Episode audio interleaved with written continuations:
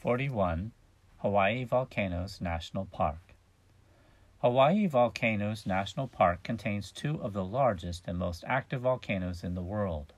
The park lies on the southeastern shore of the island of Hawaii in the U.S. The Hawaii National Park was established in 1916.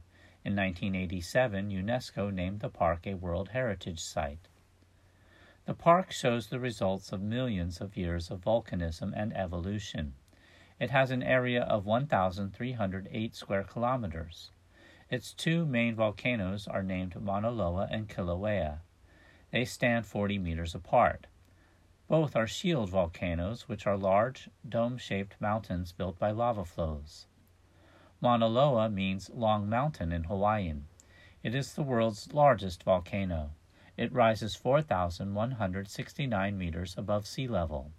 Its caldera, a large bowl shaped pit at the top of the volcano, is 15 square kilometers in area and 180 meters deep. Kilauea means much spreading in Hawaiian. It is the world's most active volcano and the youngest volcano in Hawaii. Kilauea stands 1,250 meters high.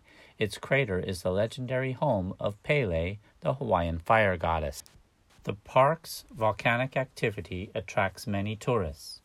Crater Rim Drive allows visitors to drive around Kilauea's caldera. The Kau Desert is an area of unusual lava formations and dunes of volcanic ash. The Thurston Lava Tube is a tunnel where a river of lava once flowed. The tropical beauty of the park also draws many visitors.